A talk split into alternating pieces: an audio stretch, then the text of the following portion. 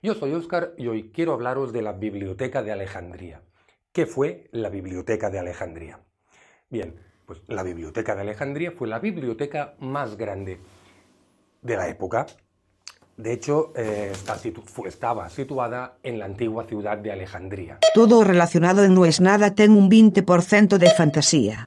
Non aceptamos queixas.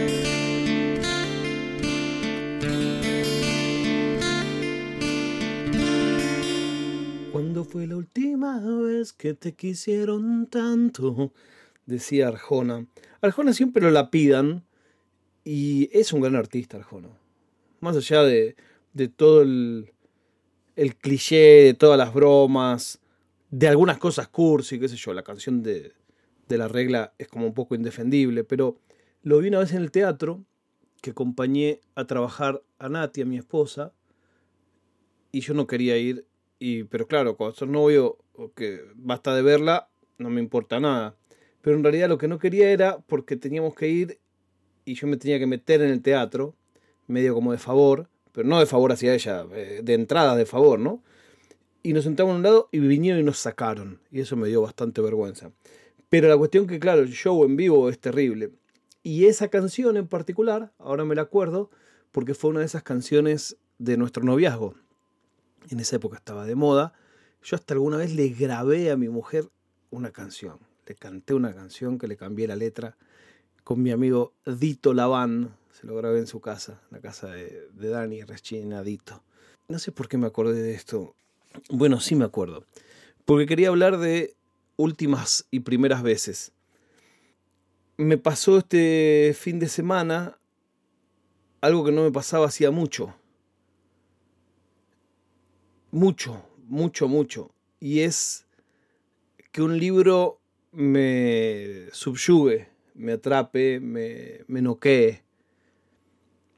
Y me pasa, como tantas otras veces, como me pasa cuando veo una buena película, que digo, ¿por qué no hago esto más seguido? Y en realidad lo que hice tiene que ver con haberle hecho caso a algo que leí de un desconocido.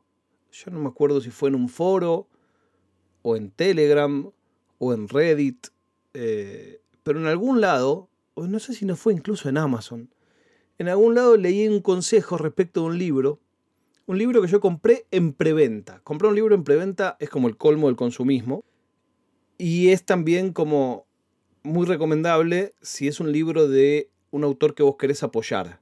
Sobre todo si son en plataformas como Amazon, pesa mucho cuántas preórdenes tuvieron, cuántas no.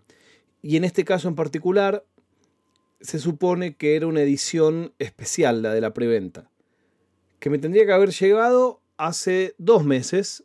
Bueno, me llegó recién este fin de semana. En realidad me llegó cuando yo estaba en Buenos Aires, lo cual me, me hizo dar un poco de bronca.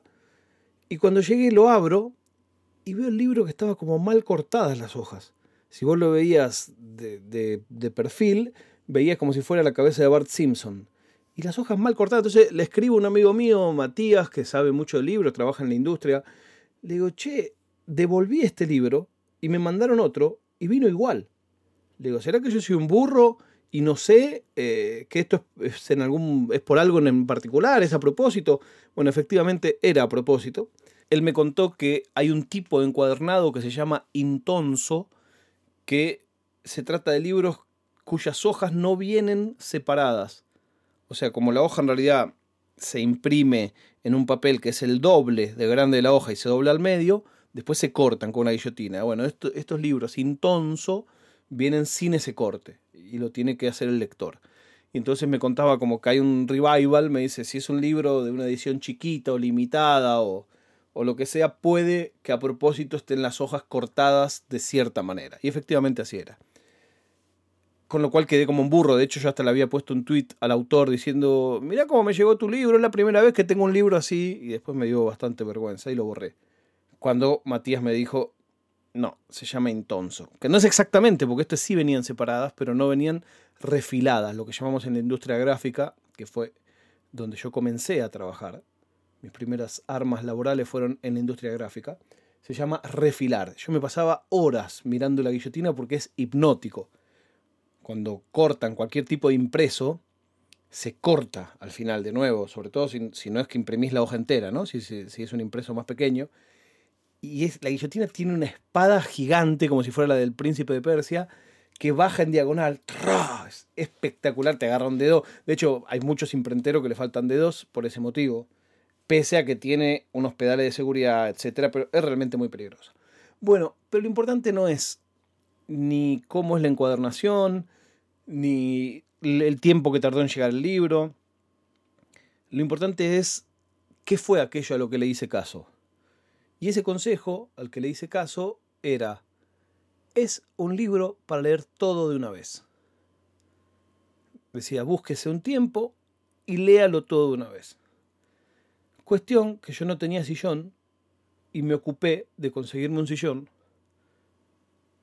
pura y exclusivamente para leer, porque me di cuenta que uno de los problemas o excusas que tengo para no leer mis libros de papel, o sea, llegué a la conclusión de que en el año el 98% de lo que leí era en Kindle, porque ya me cuesta leer en papel porque no tengo cómo leer, no, no tengo un lugar cómodo. Entonces me dije, claro, es que en la silla y en la mesa de comer no es cómodo, en la oficina no es cómodo, entonces me ocupé de conseguirme un sillón.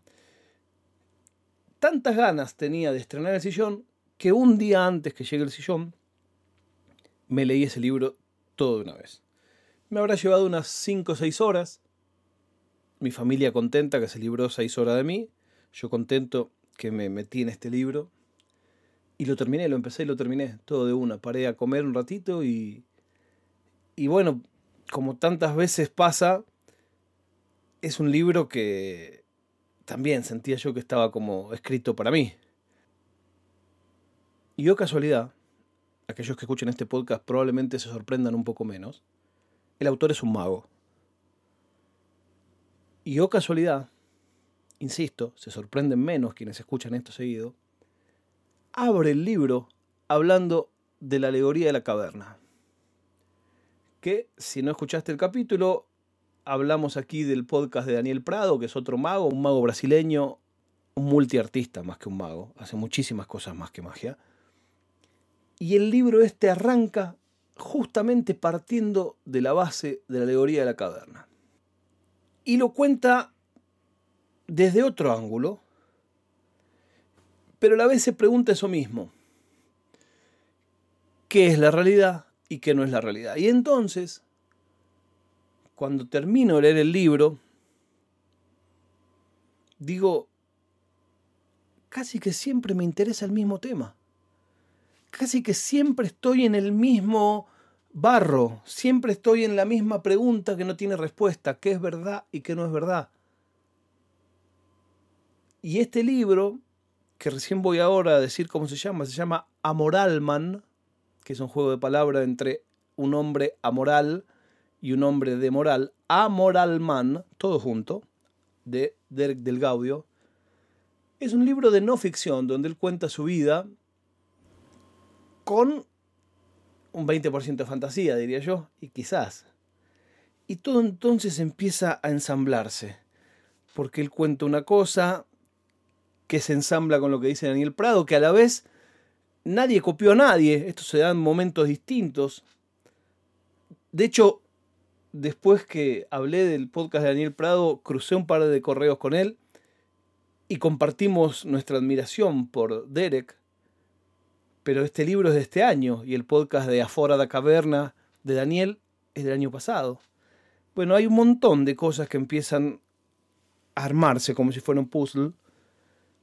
Y lo más importante es que me quedé muy contento de haberme dado ese rato para mí. Es un momento complicado en términos de incertidumbre total.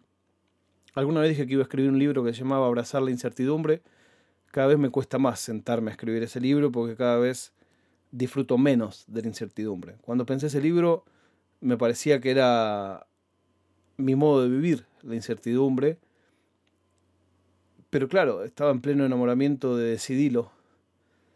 Y la incertidumbre era una cosa lúdica. Hoy que la incertidumbre es más real, no sé si se va a llamar así el libro y no sé si lo voy a escribir. Hablando de no sé, también estoy por llegar a los 200 capítulos de este podcast. y casi que ya empiezo a pensar qué es lo que voy a hacer. Me queda la zanahoria de llegar a un año, pero está creciendo la comunidad, está creciendo el proyecto y yo tengo que pensar para dónde va. La verdad es que no lo sé ni yo. Quizá lo saben ustedes, si es así me lo cuentan en el hashtag no es nada o en nuestro grupo de Telegram o nuestro capuchino. En todos esos lugares pueden comentarlo. Si no hicieron una review, háganla. Eso ayudaría a que más gente lo conozca. La prueba de vida del día de hoy es que en Madrid hubo récord histórico de los últimos años en participación en las elecciones, lo cual me da un halo de esperanza, porque por lo general los que votan siempre son los de la derecha, y como el voto no es obligatorio, que haya mayor participación a priori podría hablar de un mejor resultado para los partidos más afines a la izquierda. Ojalá que así sea. Nos encontramos mañana cuando les diga no es nada.